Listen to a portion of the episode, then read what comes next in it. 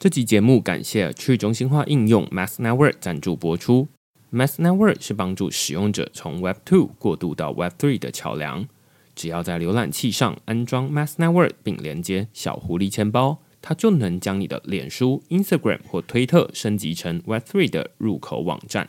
最近我就将自己的 Instagram 和推特头像换成钱包里的 NFT。乍看之下，它只是一张普通图片。那如果你有 Math Network，就能看见隐藏的验证标记。现在你不用花钱加入推特付费服务，也不用等待 Instagram 支援 NFT，只要点击节目叙述栏位中的下载连接，就能在熟悉的社群平台中加入 Web3 新功能。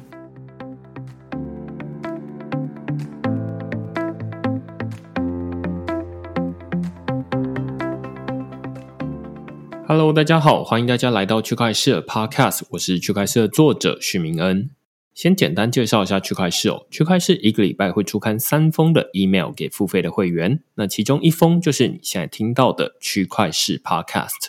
那另外两封我们讨论什么呢？最近正好是区块链为期两周的年终休刊期哦，中间的中，所以在这段时间区块链的文章会暂停出刊。这个休刊期象征区块市在二零二二上半年的初刊内容已经告一个段落，准备开始下半年的工作。过去这半年，除了本来的写作、录 Podcast 之外，跟前几年有一个最大的不一样之处，就是开始有越来越多的出版社或者是节目会邀请我去写区块链相关书籍的推荐，也有比较多的机会到其他的 Podcast 节目受访。例如，最近我就分别到《天下杂志》、国泰金控的节目受访。上别人的节目有一个很好玩的地方，就是可以看到各种不同内容的产制过程。像我自己在区块市录音，都会先跟来宾说，那些事先写的访纲都是给来宾放心用的，过程比较像是闲聊。闲聊不会事先写访纲嘛？但像是最近一次去国泰金控的节目，那就是很不一样的风格。访纲就真的是要先准备的内容，来宾会先知道主持人待会下一题就是要问你这个，所以事先要先准备好答案才行。又或者之前去天下杂志录音，主持人就很擅长激发我讲故事的欲望，所以我就会一直讲下去。这些应该都是在区块式节目比较少听到的风格，所以我也会尽可能拜托对方授权，让我把同样的内容放到区块式播放。让大家可以听到除了产业专家专访之外的更丰富的内容。那当然也欢迎大家到他们的节目，例如说这个《天下杂志》或者是国泰金控他们的节目去收听。希望大家会喜欢这些新的尝试。如果大家有什么建议，也欢迎大家直接写 email 或者是在留言区留言给我。那我们就邀请今天的来宾出场。今天呢，我们邀请到的是 Opera 的资深产品经理 Danny。来跟我们讨论最近几个月推出来的一款新的，可以说是为区块链或者为加密货币而重新设计的一款浏览器，叫做呃 Crypto Browser。那我们先请 Danny 跟大家打声招呼。大家好，呃，我是来自 Opera 的资深产品经理 Danny。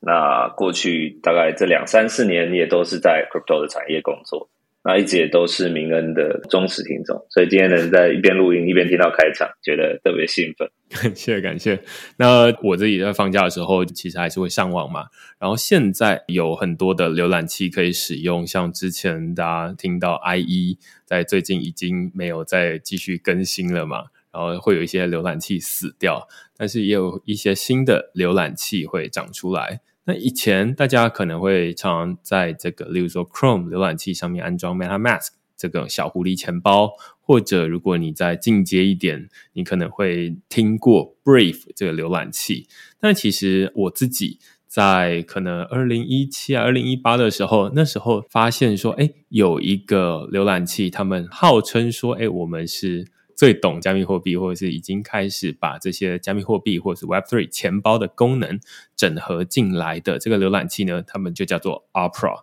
Opera 它可以说是这个领域里面的先驱了。但是我自己会想要先问这个 Danny，你自己平常啊在使用的是什么浏览器？呃，老实说，在加入这间公司之前，那我是使用 Chrome，那当然是加上 MetaMask，这是一个蛮 common，所有 crypto user 都会使用的一个 set。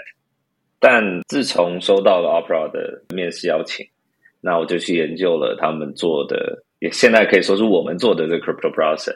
之后它就成为我主要的浏览器了。那因为我本人也是非常喜欢，所以后来也就答应他们去做了面试，那最后就成为了这个产品的产品经理。因为我刚刚前面会想要稍微介绍一下 Opera，是因为嗯，我不太确定是不是大家都知道有 Opera 这款浏览器。像我自己又身边问身边的朋友，就是说，哎，你知道 Opera 在做什么？那未必会知道，因为大家可能会听过 Chrome 火狐，然后最近可能又 IE 退退休了之后有 Edge 等等的，但是 Opera 好像比较没有那么熟悉。到底 Opera 现在有哪些产品？然后它跟其他的浏览器又有什么不一样？呃，其实 Opera 是一间非常长久的公司。那我们公司呃是创立于一九九五年，所以是非常非常早期的时候。那其实最近呃，大家如果有跟到这个 IE 死掉的新闻，网络上很多人做了这个从一九九五年或一九九四年到二零二二年这个浏览器在市场市占比的这个排名。的这个变化图一个动画，那你会发现，其实 Opera 在很早就已经有了。那 Opera 一直都在这个市场占大概一到三 percent 的这个分量，那一直到现在都没有变。为什么我们可以保持在市场一直有这个存在而没有被杀死呢？其实很大一部分就是我们在制作浏览器的时候，我们的策略不那么是我们为所有人制作浏览器，而是我们会去针对不同的需求去设计属于他们的浏览器。我打个比方，目前 Opera 呃一个占我们非常多用户的软体啊，或是一个产品叫做 Opera Mini，那它是主要提供给一些可能开发中国家或者是呃未开发国家。那在那些国家的用户，他们比较常遇到的问题就是他们的 device、他们的手机或他们的电脑比较旧。那除此之外呢，就是他们的网络不是那么好，他们的宽频服务不是那么好。那 Opera Mini 这款浏览器能做到的就是，它在帮用户下载网际网络上的内容的时候，能够把内容压缩到，甚至是九十八趴的内容都被压缩了，所以它下载的内容会是大量的减少，而且它的速度会快很多。所以像这款产品，让我们在非洲呃开发的中国家，其实是有占有很大的份额。那另外一个部分也是我们非常热门的一个产品，叫做 Opera GX，它是一个给呃 gamer 的一个产品。比如说，我们 gamer 常常会遇到一些问题，是同时想要在浏览器上面听音乐、看影片，同时想玩游戏，但是啊，可能大家熟悉的一些 solution，它可能会吃掉你很多的记忆体，那这个时候你游戏就玩起来就很不顺啊。那 GX 它就有一个功能，可以让你控制浏览器它 memory。呃，记忆体的使用量，让你可以一边玩游戏，还一边同时很顺利的使用浏览器的功能。那如果要做一个很 conclusion 或是一个很 general 的讲法，就是其实 Opera 在这个世界上还是有三点四亿的 active user 每个月，那它可能还是瞄准比较 niche 的 market，所以我们不是对大众这么熟知。但也因为这个 strategy，所以这间公司也就是 Opera 下一个主要的目标就是提供给 crypto user 一个很好的啊浏览体验。Danny 刚刚讲到这个，我突然想到前面忘了介绍，之所以这一集想要邀 Danny 来，就是因为 Opera 他们推出了一个专门为区块链或是专门为 Web Three 打造的一个专属的浏览器，叫做 Crypto Browser。不过这个东西我们待会再来讨论。你刚刚在讲这个 Opera Mini 的时候，我忽然想到，可能好几年前，脸书也有推出过类似的服务，就是叫做 Facebook Lite，脸书的轻量版。它其实功能有点像是你刚刚说的这个 Opera Mini 的功能哦，就是或者说主打为这些使用者设计，例如说啊，他们需要省流量，因为他们在那边的可能是网络没有吃到饱。像我之前好像有一阵子在国外旅游的时候。我也会想说啊，那我虽然想要上这些社交网站，但是不想要花这么多的流量，然后可能也不是到处都有 WiFi，那我就会在 Facebook Lite。那它第一个是主打省流量，或者是会省记忆体空间，或者是更省电等等的功能。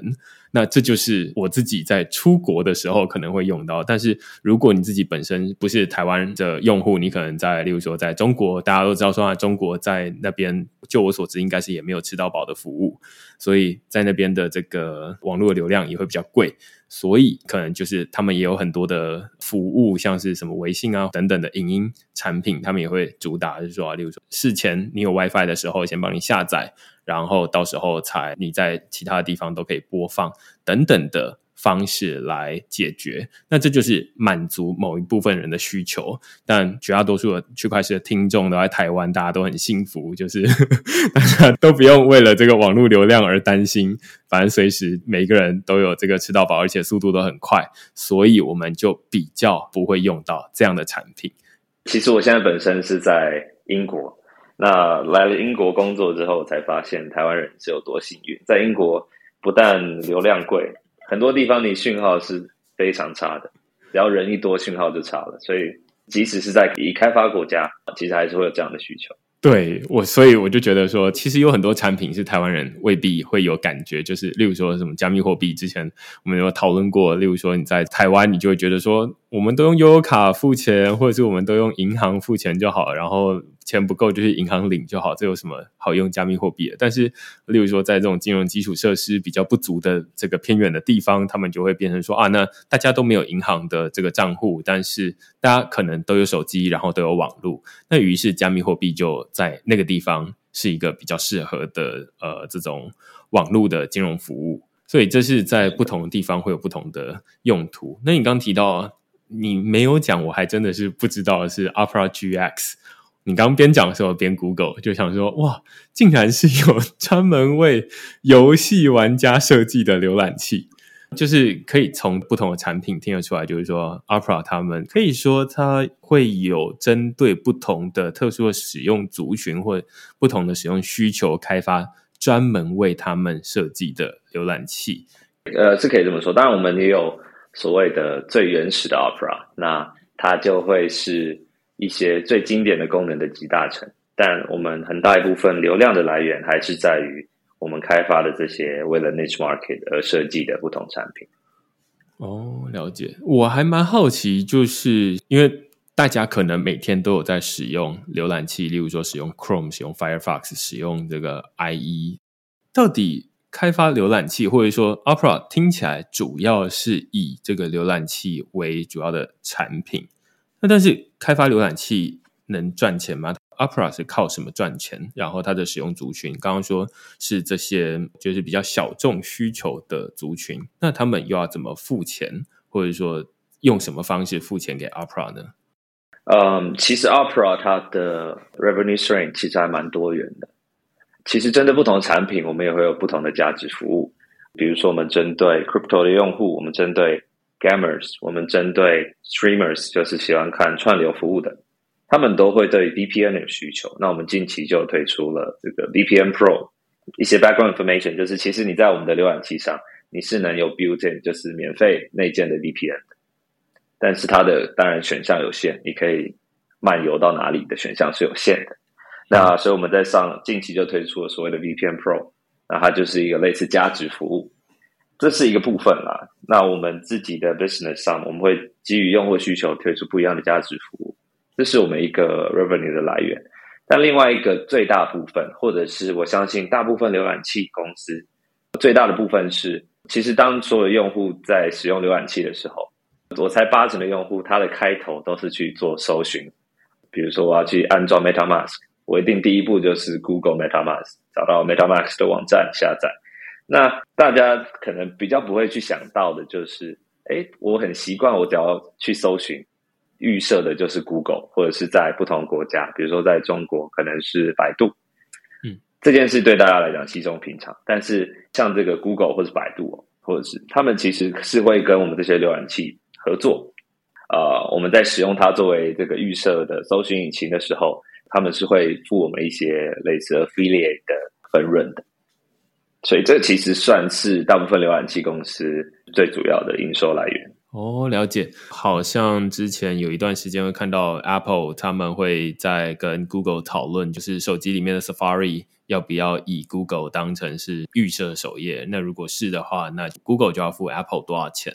是这样嘛？就是因为 Safari 是 Apple 开发的，那其实不同的浏览器其实他们也都有呃同样的做法。例如说雅虎可能就会想要付钱给 Opera，然后说啊，那你们的首页是放雅虎，不是放 Google，类似这样子。可以这么说，但是最大一部分的来源，呃，可能并不完全是首页，而是搜寻预设搜寻引擎的部分。哦，嗯嗯嗯嗯嗯嗯，刚刚应该是说不是首页，而是这个搜寻引擎是，例如说 Bing 或者是 Google，类似这样。没错。那刚刚之所以会想要问说 Opera 它是靠什么赚钱，最主要大家知道是，呃，以前都有听过一句话是，如果你没有为产品付钱，那你就是产品吗？尤其在这个 crypto 领域里面，大家最担心的就是说啊，那如果你的行为或者是你的什么东西都被这个监视了，那这样子也不是很好，所以大家会比较小心谨慎。尤其我们接下来要讨论的是这个 Opera 推出的 crypto browser，到底什么是 crypto browser？它有哪些跟例如说你刚刚说最经典版的 Opera 有什么样不一样的功能吗？通常我介绍我们的 crypto browser，我会分成主要三个元素。啊，首先第一个元素呢，就是我们有内建我们的 Opera Wallet，其实就是一个 crypto wallet。那你可以想象它就像是一个 MetaMask 这种 wallet extension，但是我们是希望去优化用户的体验的。我相信大部分民营的听众都已经是 MetaMask 的用户，或至少试过 MetaMask。那你会发现，其实，在 set up 你的 wallet 在设定你的钱包的时候，整个流程是非常复杂的。一开始你可能只会有一个 Ethereum 的 wallet，一个以太坊的钱包。但例如你想要去新增你 Avalanche，你想要去新增 BSC，你必须自己去找到这些资讯，那手动去加入。那在这些 custom 的 chain 上面，啊，你甚至必须去，你有多少 token，你就要自己手动去增加多少 token。整个流程是挺复杂的，那这个部分都是我们希望去解决的。那我们的钱包它是内建，那同时，所以你不需要去下载，不大需要担心你下载到错的钱包。所有的 block，呃，我们会做 multi chain 的 support，也就是你一下载创建完钱包，你就会同时拥有呃以太啊 BSC Polygon Bitcoin，以及我们接下来会继续的再推出更多的链的 support。那同时呢，所有的 token 我们都帮你 scan 好了，啊，auto scan，你就不用再去自己加。那我们的 swap 也是支援每一条链都会去支援的，这是我们第一个 component，那就是一个更全面、体验更好的钱包。当然，你可以用它去连接你想要去 visit 的一个 app 或者这些网站。嗯，这是第一个部分。第二个部分是我们有一个东西叫 crypto corner。就像明恩刚刚提到首页，它可能更像是这个 browser 的首页。那这个 crypto corner 是什么呢？我们想要解决的问题是，大家一定很常听到 formal 这个词，因为在 crypto 的世界是变化很快的，它可能比起传统的 traditional financial market，它每天都有更新的东西蹦出来，那每天都有东西可能会突然死掉，突然九十九 percent 的市值就蒸发了，所以大家都随时很紧张。那 Crypto Corner 它就是一个内容的聚合平台，呃，每天首页我们会帮你整理最最重要最新的新闻啊，有什么新的 DAO 出来了，有什么新的 NFT 出来了，啊，有什么新的影片你可以去值得去看的。那未来我们近期甚至即将推出啊，这个在社群网站上面的内容，因为当然如果你是很资深的 Crypto 用户。你会知道，常常新闻出来已经来不及了。你需要在 Twitter 上就看到别人在讲，你才来得及呃跟上这一波潮流，或者是避免你的部位被大量的蒸发。所以这个部分是我们第二个主要的 component，就是我们有这个首页叫 Crypto Corner，里面会有所有的内容。那最后一个 component 就是整个 browser 它的本体。那为什么说 browser 本体它是跟其他的 browser 不一样呢？主要有三个部分啊。就是第一个部分是我们让它在 Web 三或者是说这个 App 的资源上是做的特别好的，连线连到我们钱包的体验是好的。第二点是 Security 的部分，因为我相信作为 crypto 的用户，第二个噩梦就是我的钱包会不会哪一天打开我的 balance 就全部不见了？呃，可能是我的 recovery phrase 被外泄了，还是什么？所以说，我们针对 security 的部分也做了很多加强。例如，当你在复制贴上你的地址或者是 recovery phrase 的时候，只要内容被修改了，比如说有另外一个恶意的应用程式把你复制的内容、复制的地址改成他他们自己的地址，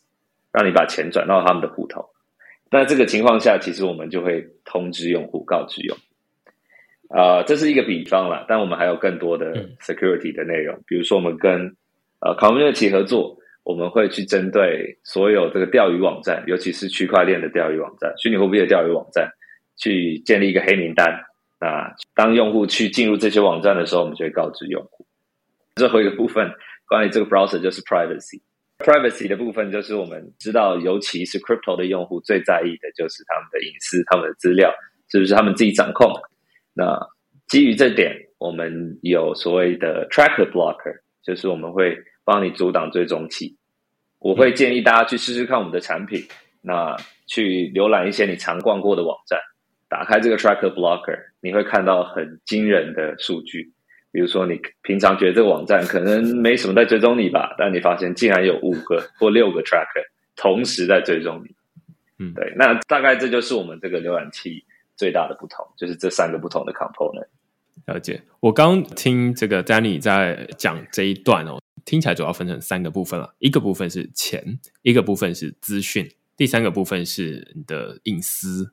那从钱的部分听起来是说，以前我们例如说大家都是，包含我自己也也都是现在还都是使用 Chrome 上面这个外挂 MetaMask 钱包嘛。然后刚刚 Danny 也说自己本来也是使用 Chrome，然后就是再加上 MetaMask 钱包。那其实这第一步本身就会有很多的风险，对于这个呃，crypto 加密货币的资深的投资老手来说，当然是觉得这有什么困难的。但是其实很多人知道说啊，在 Google 上面你搜寻，例如说 MetaMask，它可能会跳出一些假的钓鱼的网站，然后它可能不是 MetaMask，它可能是 Meta。Mosk，或者是 MetaMask 打什么东西，它可能是打 com 或者打 io 或者打什么东西。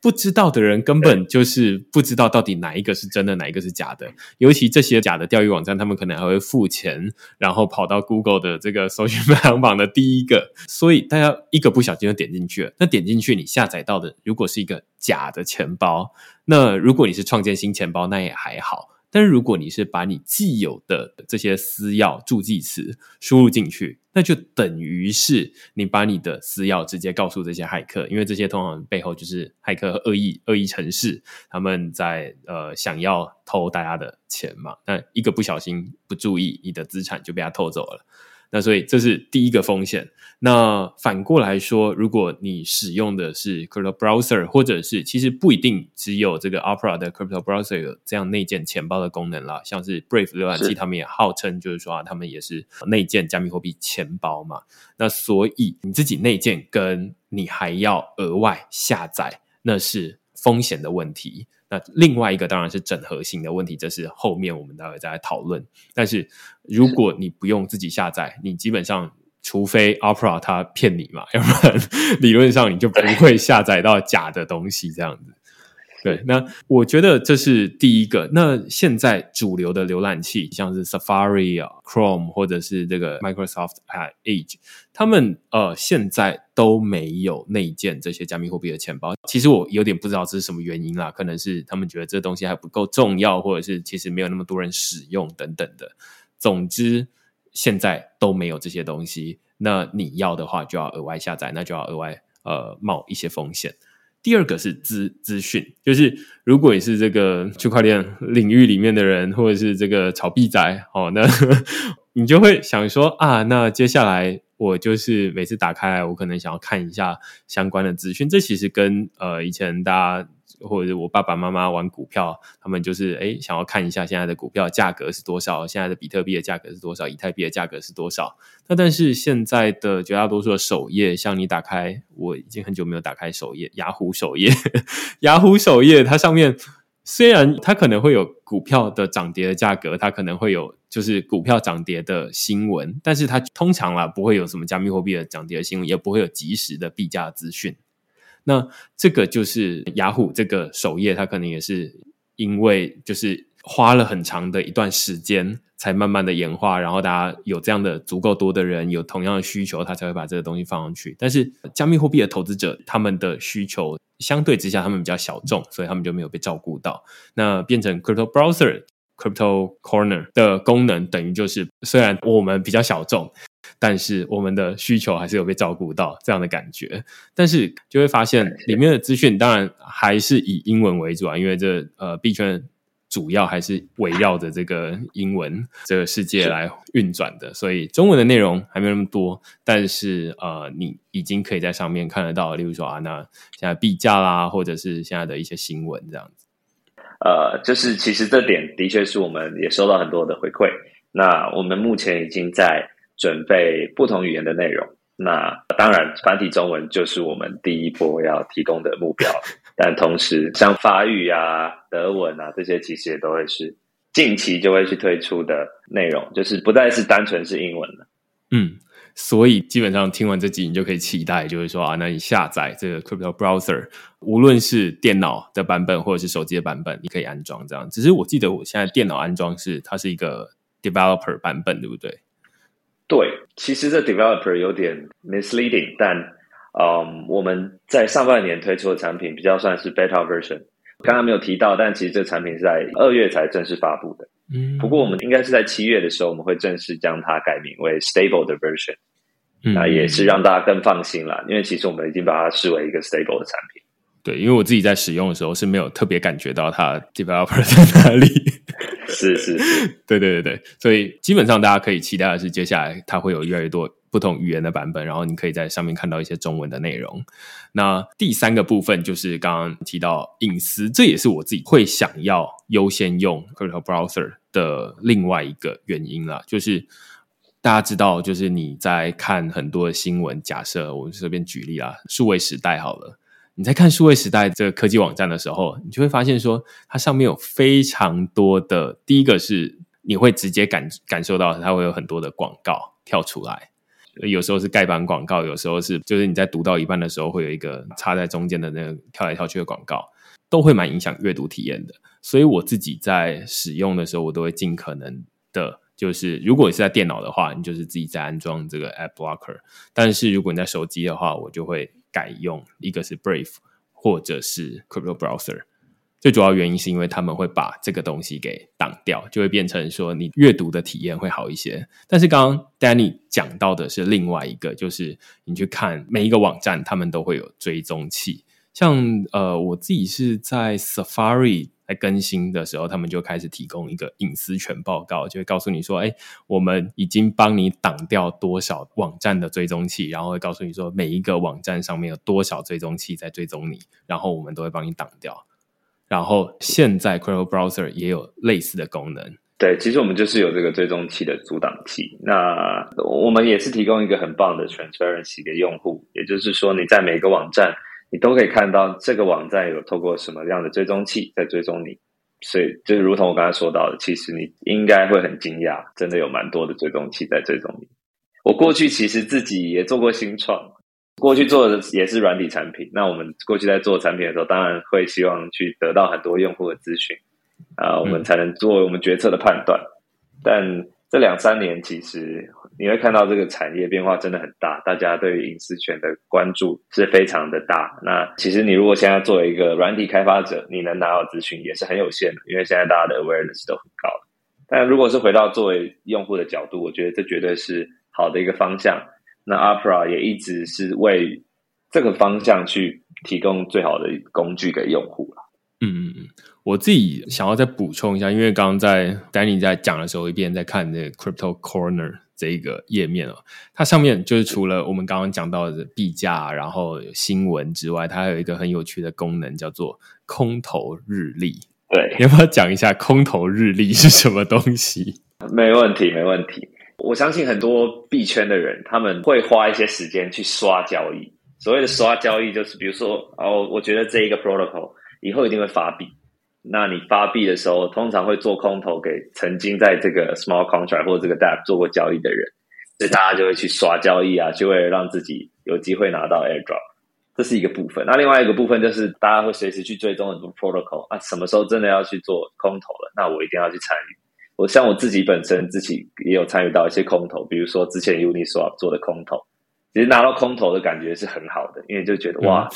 有一群免费的现金就进到我的账户了。但是其实整个流程你要去追踪每个 protocol 是非常非常辛苦的，是很耗时。所以我们就准备了这个 AirDrop Calendar，让你可以一目了然，短期或者是长期会有哪一些 AirDrop 的 events 会发生，你就可以直接去。参与直接去拿到这个空投。对我之所以提出这个，是因为这上面有很多，例如说啊，要币价、要新闻，这其实大家都觉得很熟悉。但是要去哪里撸空头，这其实是以前大家要去专门一些网站，例如说 DeFi Llama。或者是某些呃什么 airdrop.com 等等的页面，它会告诉你说，哎，现在有哪些 project，他们可能是 DeFi project 或者什么东西，他们还没有发币，但是他们可能会发币。那他们发币就是会发给过去，有点像是奖励老用户，感谢你们就是成为第一批的使用者，然后帮助我们改进产品。接下来要发行治理代币，当然要发给这些。已经使用过我们产品的人嘛，那所以他们就会呃发空投代币给这些人。那这些人他们就是呃拿到代币，等于就是有人可以卖掉，有的人可能就参与治理。那到底要去哪里拿到这些资讯呢？有一些网站像 DeFi Llama，他们就会帮你整理。但是如果他可以在你每一次打开首页的时候，他就已经告诉你说：“哎，又有新的空头准备了哦。”那你或许就可以去试试看。虽然之前这撸空头有一些成本，如果它的 gas fee 是比较高的，例如说以太坊它的手续费比较高的，你要在那边假装成为它的用户，你要成为这个空头猎人的成本可能是比较高。但是最近这手续费变得比较低。我现在我们录音的时候，这以太坊的 gas fee 是呃三十 G 位。对，那这个资讯同样也在那个 Crypto Corner 的首页也有。对 对，所以我就是看这个首页知道这个东西的这样子。那它同时上面还有一个很有趣的是市场情绪，大家都知道说之前会有那种恐惧贪婪指数，这应该是恐惧贪婪指数，对不对？哎，没错，没错。所以就是零到一百，如果是零分的话，就是市场极度恐惧；然后如果是一百分的话，就是市场极度贪婪。那现在我们在录音的当下是十一分，就是一百分里面的十一分，代表市场蛮恐惧的。那之前大家都有听过一句话嘛，就是就是别人恐惧的时候我贪婪，别人贪婪的时候我恐惧。所以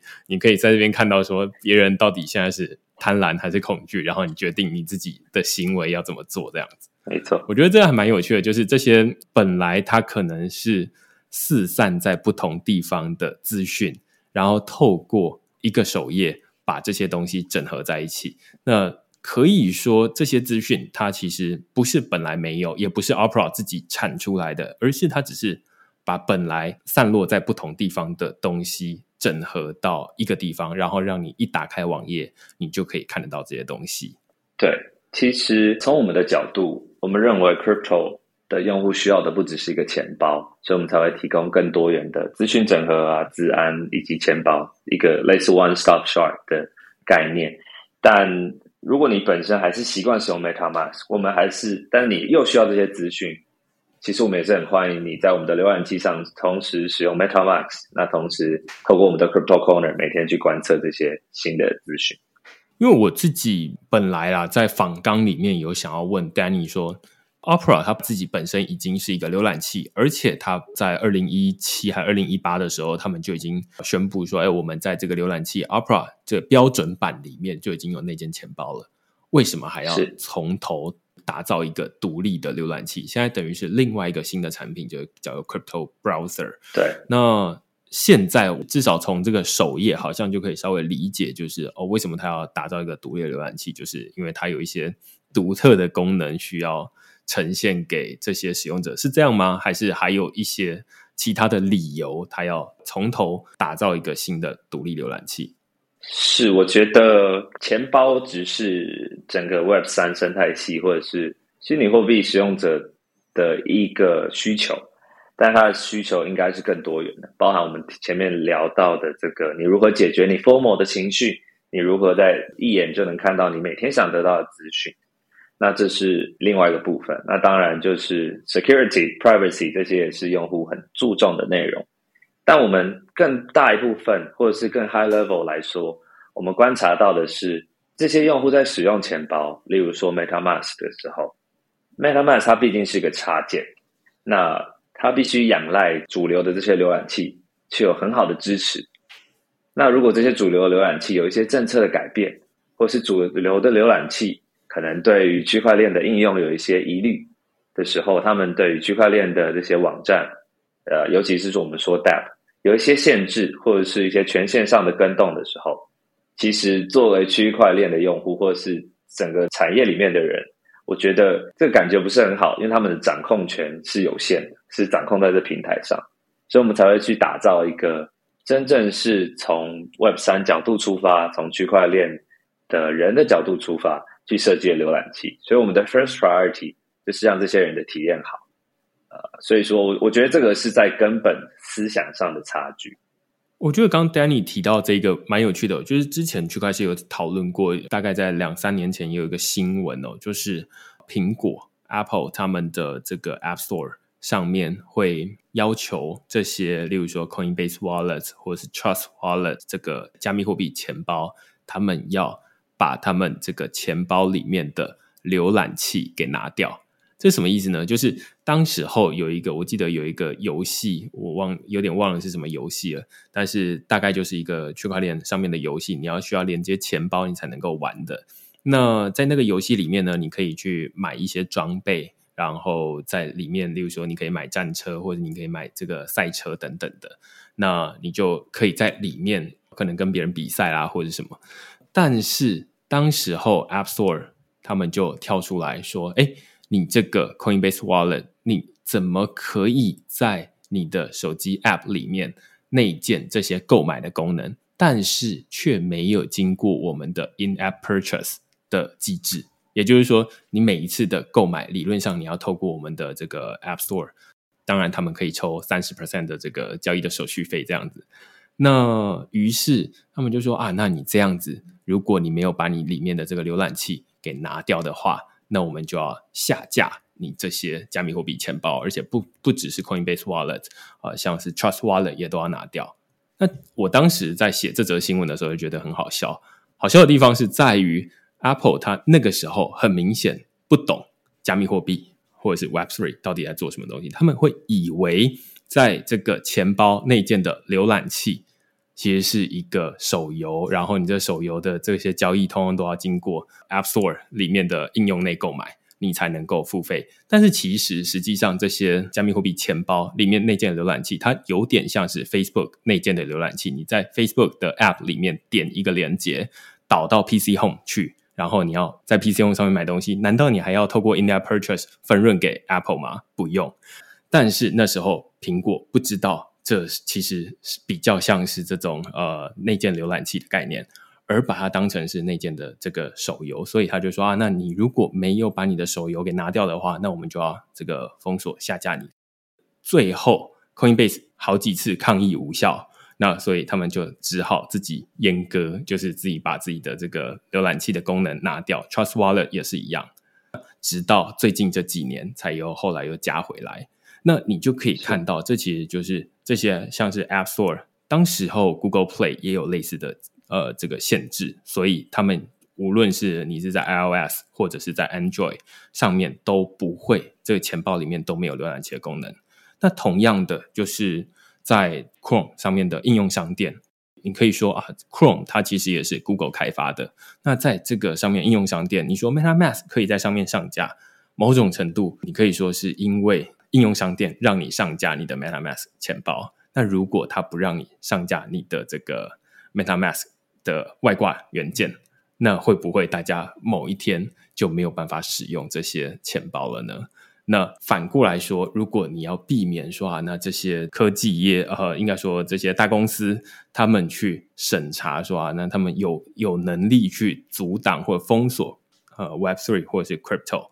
这个领域，那。一种方法可能是呃，大家要自己开发自己的这个浏览器，就像 Opera 这样，他们就会开发自己独立一个浏览器，或 Brave 这样子。你如果呃最后你可能没有办法在 Chrome 浏览器里面安装 MetaMask，但是至少你可以下载 Brave 浏览器或 Crypto Browser 里面，他们就已经内建好加密货币钱包了，你就不会被封锁，类似这样子。对我，我觉得明恩有讲到一个很有趣的点，就是在传统的。呃，科技业或者是传统的资讯产业，大家不尽然都是这么了解区块链的运作，或者是这个产业大家在搞什么。呃，有一个很有趣的例子是，我我不大适合说什么浏览器，但是大部分的浏览器都有一个防范用户进入呃恶意网站的功能。啊，例如你进入一个诈骗网站，那可能浏览器会帮你挡下来。那这个功能背后是怎么运作的呢？有的浏览器他们会有自己的团队去建构自己的资料库，有的浏览器呢，它会跟第三方甚至是非盈利的组织合作。这些非盈利的组织，它的目的就是推广网络安全，帮大家准备一个黑名单。这个黑名单就是所谓的诈骗网站。那他们在怎么准备黑名单的这个部分，就有很多种做法。那有一些第三方的组织，他们在准备上，他们是透过 community driven 的方式，也就是这个社群，大家会去 report 说，哦，这个网站可能有问题，大家投票通过了，那这个网站就被放到黑名单。那为什么要提这件事呢？在区块链的发展上，会有很多游戏或很多 protocol 出来，那这些 protocol 也都会带有它的 token。很常发生的事情是，这个 token 的价格大跳水之后呢，就有很多很生气的用户把这些网站 report 给。这些第三方告诉他这是一个诈骗网站，当然有些人定义它是诈骗，但是从我们业内人士看，它就是一个币价的跳水，它可能就是一个 project 的陨落，但它不是真的在，可能不是真的在诈骗。但这种情况下，传统的浏览器公司它不一定意识得到，哦，这这不是诈骗，或者是这个东西是很有争议性的，所以他就会直接把这个网站给封锁了。我觉得作为一个区块链用户、虚拟货币用户。如果我在使用的产品的设计者是跟我有一样的 mindset，我觉得其实对我是比较安全。他知道，OK，这个网站可能不竟然是诈骗，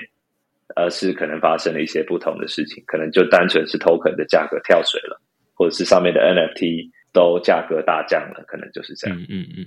很有趣啊，就是呃，在这个领域里面，无论是资讯或者是资产。它其实呃，有的人会说啊，这些资讯是假资讯。那以前假资讯你了不起，就是看完，然后呃，不小心就是传到，例如说 Line 的群组，然后别人就会纠正你说，哎，这假资讯就这样。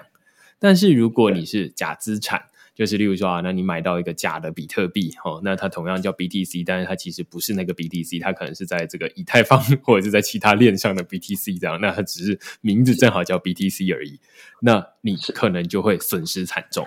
这就是资产的不见，所以到底如何去判断什么是真，什么是假？那这就会变成，通常我们我之前都会说啊，这个钱包有很大的责任，或者说钱包它有很大的权利，能够去帮助用户确认说，哎，这个东西到底是真的还是假的。那有一些钱包，他们可能会自己有一个白名单，就是说啊，那这些资产他们都已经呃确定是没什么问题的。那他就是如果有转入到你的钱包里面的话，就自己跳出来。但是有一些他可能是呃不知道，没有在这个白名单里面的，那他可能就需要呃你自己手动汇入，就是例如说啊，那你要增加这个资产的时候。他就会问你说：“你确定吗？这有可能，这个我们没有看过。那但是也有可能是真的啦，有可能你就是知道一些很小众的东西。那相对应，你就要付出，就是承担一些风险。那如果你愿意的话，那就这样。他会有个类似这样的警告视窗。是那因为大家进到这个区块链世界里面来，你的第一个互动大概就是以前都会是钱包啦。那如果 Opera 现在。呃，或者是现在有比较多浏览器在做这件事情的话，未来可能大家在这个电脑上面的第一个互动不是钱包，而是浏览器。所以浏览器它能够决定说啊，哪些就是至少它能够帮你初步的第一站就筛选出啊哪些东西可能有问题，哪些可能没问题。当然，它未必会阻挡你。如果阻挡你的话，就比较有的人可能就会觉得说啊，没有那么 Web Three，就是哦，都都你说了算这样子。对对对，所以他可能还是会让你过，但是你可能就要自己负自己的风险。所以我觉得，到底哪些是可靠的，哪些是不可靠的，还是就像刚刚 Danny 说，它其实有可能只是这个价格跌而已。那有的人觉得价格跌就是就是诈骗，那这个也是一个大家。蛮容易想象，就是有人会这样做，但是其实它不真的是诈骗。那反过来也有一些反例啊，例如说，大家都会说啊，Google 怎么会让那些诈骗就是钓鱼网站，他们还付钱，然后放到这个置顶上面去？就是大家也会说，这 Google 感觉好像没有那么懂 Web Three，就是连这些钓鱼网站，他们也让他付钱，然后在上面骗了很多人这样子。所以这就是刚刚 Danny 在前面说，就是呃，如果提供服务的开发商，他们自己也对于这个 Web Three 的 mindset 跟使用者差不多的话，那或许你们就可以避免一些风险，或者是让你的使用上面更顺畅。是。另外，我自己会蛮好奇的是，你刚刚后面有提到 privacy 的问题哦，因为现在越来越多的浏览器，他们都会主打说啊，他们就是那件广告阻挡器啦，或者是提供免费的 VPN。我自己是蛮好奇，一直都有一个问题，就是说这些提供广告阻挡器或者提供这个内建的免费的 VPN，它到底跟这个 Web Three 有什么样的关系？像 Brave 浏览器，他们好像也有提供类似的功能，但是这到底跟 Web Three 之间的关系是什么？你会怎么去解释它？呃，老实说，我们在推出这个浏览器之前，在我们最经典的 Opera 浏览器上就有提供这样的功能。那也是受到用户非常的呃重视，那也许多用户在使用它，也让很多用户像我说的，发现有多少追踪器在追踪他们。但自从我们推出了 Crypto Browser 这款浏览器之后，这个功能更是被我们的 user 常常，比如说他们在分享我们的浏览器的时候，会特别提到这件事。那我想从 Web Three 的角度。跟 Web Two 的比较，就是 Web Three 它更重视的不只是资产的 ownership，更是你自己资讯的 ownership。你能不能自己掌握？你有多少资讯是被 monitor？多少资讯是只有掌控在自己手上？所以从理念上来讲，这群人更在意这件事，所以我们的这个功能也是更加的被重视。大概是这个样子。嗯嗯。我自己只有想到呃两个啦，一个是 VPN 的部分，VPN 就是呃，因为现在有很多 DApp，他们可能会封锁特定的区域。举例来说，DeFi 的 project，他们会说啊，那你如果是美国的使用者，我们要禁止你，因为法规的关系，我们不想要因此而吃官司，所以我们只开放某些特定的国家、特定的地区的使用者可以来使用我们的服务。虽然它是 DeFi，但是他为了要遵守法规，所以他还是要做这样的决定。那从使用者的角度，就是哦，那但是你的这个 DeFi，例如说我要撸空投，我要成为空投猎人，那我就是要先使用你的服务啊。那怎么办呢？我只好先用 VPN 先换到某些国家的某些地区，然后成为那边的使用者，然后再进去。那这当然是一个从这个 Web Three 的使用者。来说是一个蛮蛮实用的功能啦，但是反过来说，当然我也可以理解有一些比较认真的用途，就是比较隐私的用途。例如说啊，我就是不想要让，我不太确定 ISP 的业者，反正就是不想要让这些网站知道说我来自哪一个明确的地区，因为大家都知道说某一个 IP 它就是能够最终可以对应回某一个很精准的区域嘛。那所以后来是。现在会有很多的 VPN，就是可以让你不一定要跳出这个国家。例如说，在台北市，你可能从这个北投区跳到文山区，那他就已经不知道到底你确切是在哪一个位置了。那这就是一个很非常简单的 VPN。那这就是隐私的用途，就是没有必要让网站很明确的知道你到底是谁，因为你可能就是做一个很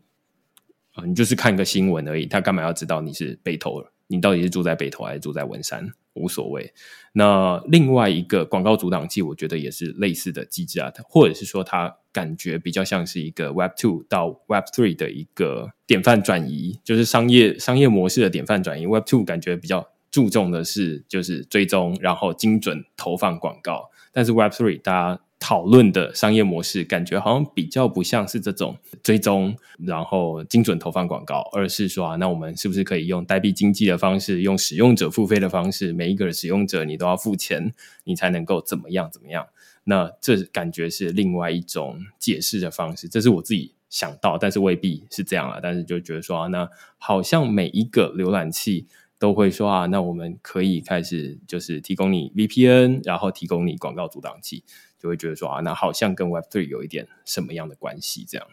对，我觉得明恩讲到一件很有趣的事情，就是在应该是我们 Web Three 或者去中心化应用最大的理念，应该就是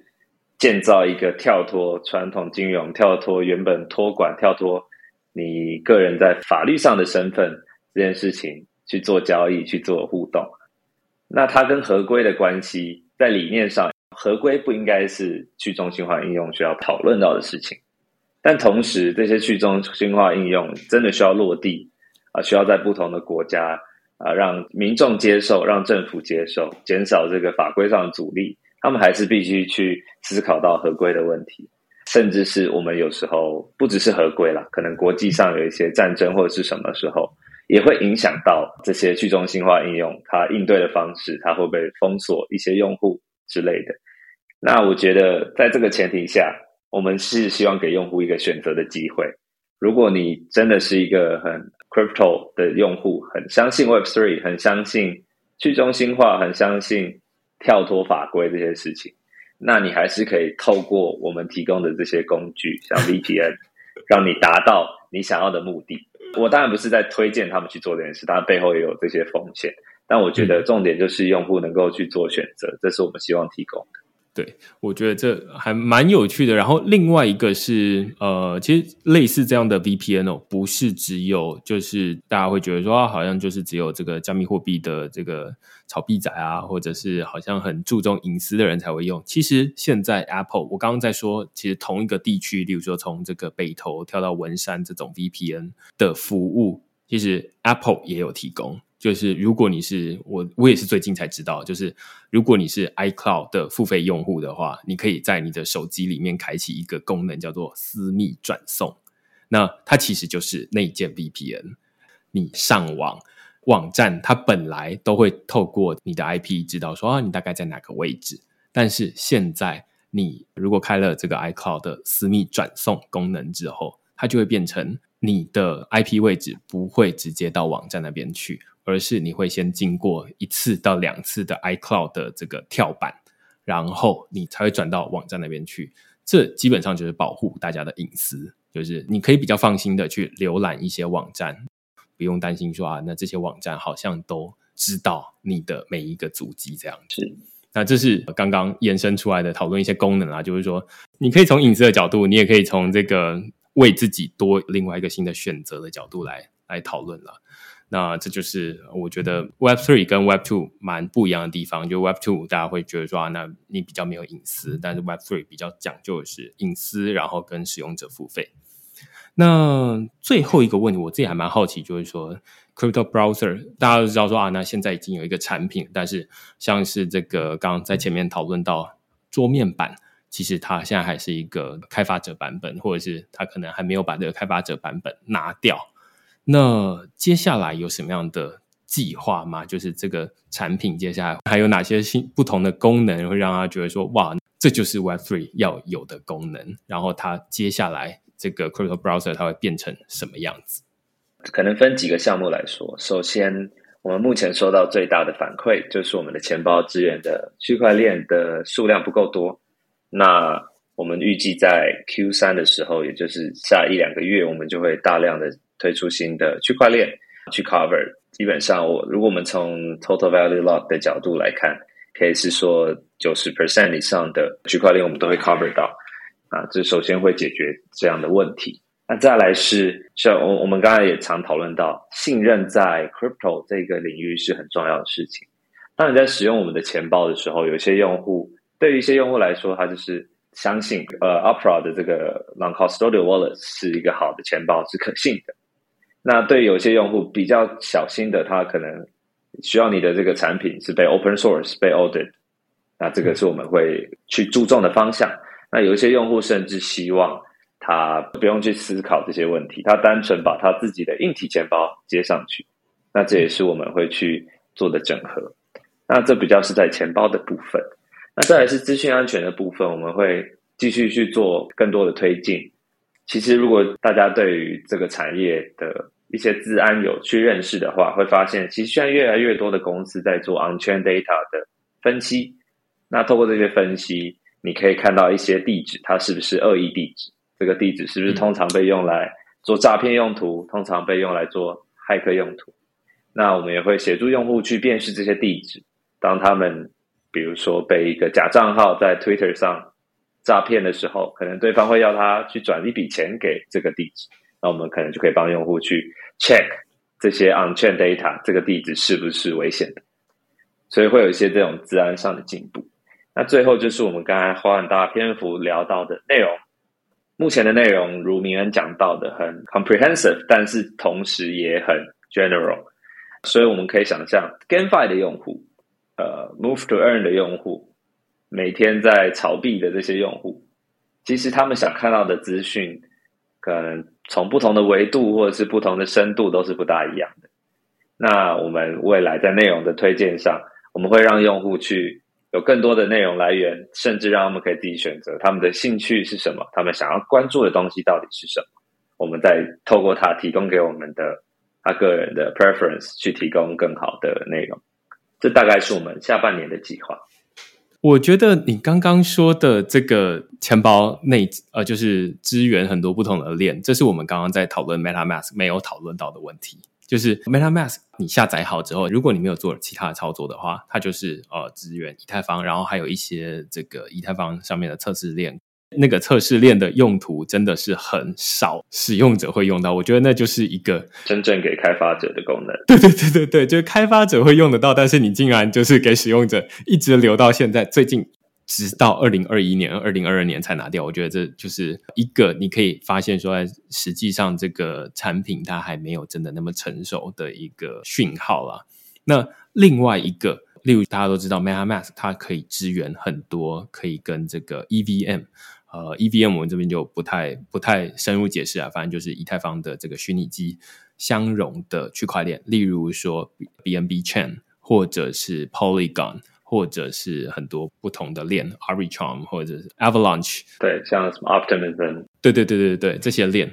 但是这些链他们都没有事先预设，就是加加入在里面，你可能以前你都要自己手动，就是输入一些可能也。没有真的很多人看得懂的参数，就是 例如说什么券 ID 啦，然后什么呃你的那个什么 RPC，RPC endpoint，对对对对对，那就是没有人看得懂的东西，但是你就是要输入进去，那所以大家都要上网去 Google 很多这样的资讯，然后复制贴上，复制贴上，然后才能增加一个链。但是现在越来越多的浏览器，像 MetaMask，它现在当然做的比较好一点了，就是说如果你连上 Polygon 的呃应用的话。那你连上 MetaMask，它就会自动帮你加进去了。那你不需要再去手动输入那些东西，这当然是使用者体验变得更好的地方。但是最好的其实是它预设，它就已经列在那边了，所以你也不需要什么新增一个新的网络、新增一个区块链等等的，那你就可以直接加进去了。那另外是 MetaMask，它目前因为技术关系，它只能支援 EVM compatible 的这些链。那除了这些链之外，例如说不相容的，例如说 Solana 这种链，它或者是 Flow 这种链，它就没有办法在那上面出现 Cosmos 等等的。那我觉得这就是有一些加密货币钱包，他们就会呃跳出来说啊，那我们其实是主打说，你只要一个钱包，你就可以满足很多不同的链，不只是 EVM compatible，不只是以以太坊为这个核心的生态系，而是。像刚刚这个 Danny 说的，就是九十 percent 的这个 TVL，就是这个资金锁仓量的呃链，你可能都可以满足得到。那这就是另外一个蛮有趣的地方，就是我们前面没有讨论到的。是，对，我觉得从现在的产品，我们其实就已经推出不止一个 EBN 的呃 compatible chains。那同时，我们也让用户可以在我们的钱包使用 Bitcoin，那就看得出来我们的钱包是一个支援多链。而且不仅限于 EVM 的钱包，所以说其实以 Q 三的计划来讲，就只是把剩下的，就是简单来讲，就是架构都准备好了，只是把剩下的一些重要的区块链补上去，那它就会是一个非常全面的钱包。嗯，呃，另外一个想要问，就是刚刚你提到第二个就是治安的部分，我马上想到的是，我们现在还没有一个 crypto 领域里面的 Who's Call，就是大家知道说电话打进来就会跳出来说啊，这是永丰银行哦，这是这个永庆房屋等等的，然后你拨一个电话出去，他也会告诉你说啊，这个。拨的电话是多少？这是 Who's Call 的功能嘛？向卡来。那现在现在这个加密货币的钱包，其实理论上，大家在这个 EtherScan 或者是一些这个区块链浏览器上面，其实他们也都会帮某一些钱包的地址加上一些标签，例如说啊，Vitalik 的钱包，或者是呃，这个是 FTX 交易所的钱包，哦，这是币安的钱包，或者说，哎，这个是某一次骇客事件偷走资金的那个钱包地址。所以它其实都可以加上一些标签。那如果某一个这个钱包，现在我自己好像还没有看到，就是说这些功能或者这些资讯，其实都已经有在这个某一些地方了。例如说在 EtherScan 这种地方，那而且大家也都公开知道，所以大家才会去追踪嘛。大家可能多少在这个新闻上面看到，就是说看过一些新闻，就会讨论说。哎，那这个某一个这个 VC 某一个创投的钱又转了多少钱进交易所？进哪一个交易所？大家都知道，就是靠这些资讯来的。但是这些资讯它还没有进到一般的使用者的这个钱包里面来。如果哪一天你可以知道说啊，那你我转出去，我在贴一个钱包地址的时候，我不再只是需要。认说零差多少，而是例如说啊，我就是要转到币安的交易所里面去，那我贴上这个地址之后，他就会告诉我说啊，对，这个确实是币安的这个地址，那我就可以更放心的转过去。那这是目前我觉得加密货币钱包还没有的功能。然后我刚刚听到 Danny 在讲类似这样的功能，其实我不太确定是不是真的是这样的功能啊，但是我觉得这个功能是迟早大家会在这个产品上面看得到的东西，这样子。对，我觉得明恩的比喻非常好，就是 Who's Call 这个部分。那当然，这是我们努力的方向。那我刚才提到的是，我们首要第一步会想针对有危险的地址去给用户做个提示。但像当然，以长期来看，如果能做到更深，例如刚才明恩提到的币安这个地址的认证，那我觉得也是对用户很有帮助。另外一个部分关于 Who's Call，我觉得很有趣的是，当然这个领域大家也想要解决这个问题，所以大家。就会有所谓的 ENS，或者是呃 Unstoppable Domain 这些 Service Provider，它也会出现，就让大家不用再去记，或者是去 check 这个零差呃，然后后面一堆乱码的地址。所以说，这个东西其实我们也是在计划中，很快就会去提供支援。也就不管你是在 ENS Unstoppable Domain，或者是甚至一些像 Feel 这些去注册你的 Domain，那在我们这边你都可以透过这些地址去转送。你就不必再去看密密麻麻看不懂的地址哦。对啊，我觉得这也是一个很重要的功能，因为其实之前有一段时间，ENS 在发行他们的治理代币的时候，反正那段时间大家就流行去注册一个自己的 domain 嘛，有点像注册自己的这个专有的这个网址的名称，blockchain 等等的 blockchain dot today 这样子。只是这些 ENS 的地址，例如说我的是 MN 徐的 ETH。它还不是真的这么的通用，在不同的钱包里面，每个钱包他们可能都还要像刚刚这个 Danny 说，他们接下来还会再慢慢支援。换句话说，现在你还是只能输入零差什么什么什么什么东西这样子。是的，那未来你总有一天你就可以输入这个 MN 许的 ETH，那你就可以直接转账给许明恩了，这样子。没错，对，但是这就是接下来会有越来越多资源，它需要一点时间了。其实应该说，ENS 它从从二零一八年还是二零一七年的时候就已经出现了，但是到现在它的支援度可以说是越来越高，但是还没有像浏览器跟网址之间的关系一样，没有哪一个浏览器不能打网址进去的。那理论上未来没有哪一个钱包是不能让你输入 ENS 进去的。理论上每一个你就是打 Vitalik 的 ETH，你就可以寄就是转钱到这个 Vitalik Buterin 的钱包里面去，这样子。是的。那今天我们非常感谢 Danny 来跟我们讨论这个 Crypto Browser。呃，你可以从我们讨论里面听得到，今天讨论比较多功能啦。如果你自己有在使用这种呃比较隐私啊，或者是加密货币的功能的话，或者是你本来就是用 Chrome 一个一个分页，就是你每次打开 Chrome 就要先打开这个 Coin Market Cap 看一下价格啊，打开 Coin Desk 看一下这个新闻，然后再打开 DeFi Llama 看一下哪里有空头，那或许哎 Crypto Browser 说不定是一个。你会喜欢使用的工具，因为它已经把这些功能都整合在一起了，而且你还不用额外安装广告阻挡器，它就可以自动帮你内建在里面了。所以你可能除了这些这个少开很多分页之外，你还可以这个用的比较安心一点，就是不用到处哎，你搜寻了这个尿布之后，尿布出现在你的各个不同的这个页面里面这样子。那今天非常感谢 Danny 来跟我们讨论这个 Crypto Browser。那如果你喜欢我们这集讨论的话，欢迎你到 Apple Podcast 给我们留言或评分，不要忘记去试试看这个产品这样子。那我们就下个礼拜再见喽，拜拜，谢谢。